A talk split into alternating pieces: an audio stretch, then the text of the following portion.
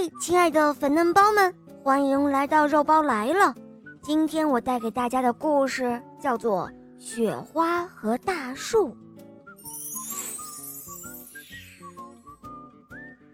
雪花是那样的轻柔，甚至一飘落到手心就化为一滩冰水，人们常常忽视了它的存在。而大树则是那样的刚劲挺拔。毫不畏惧地傲立于风沙之中。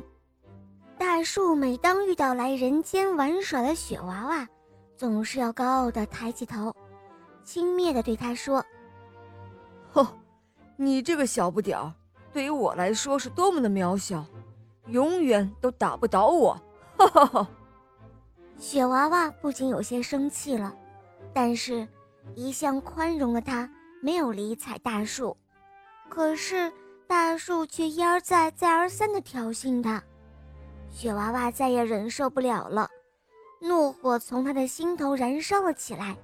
他发誓，一定要让大树知道，他不是世界上最伟大的。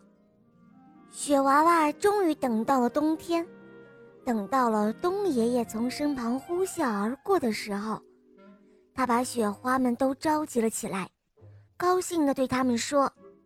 今年你们可以痛痛快快的玩耍，可以带着亲朋好友一起飘落人间，而且这一次，我不会阻拦你们到粗壮的大树上去的，因为大树太骄傲自大了。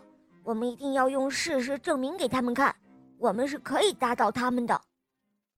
不等雪娃娃说完，雪花们都欢呼着，簇拥着雪娃娃，把它抛上了天空。对于雪花们来说，这可是千载难逢的欢乐时光。雪娃娃很少让爱爬树的他们在树上玩耍。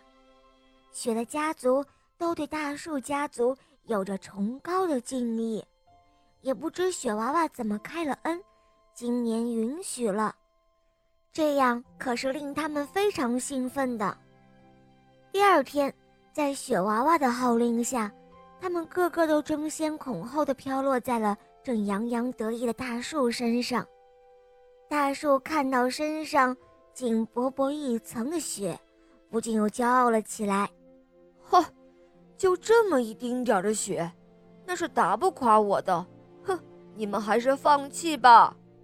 这似乎也惹怒了雪花们，它们越发猛烈地降落在大树的身上了。不一会儿。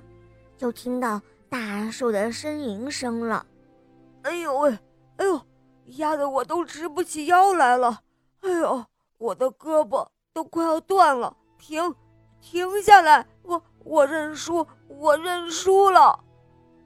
这时候，雪娃娃来了，他让雪花们从大树身上飘落到别处，然后笑眯眯地对大树说：“大树。”我们一直都很尊敬你的，你以后不能够骄傲自大哦。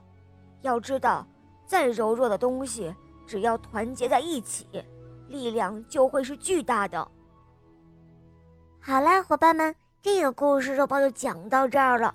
更多好听的故事，打开喜马拉雅，搜索“小肉包童话《萌猫森林记》，让小肉包带你一同去打败邪恶的女巫哦。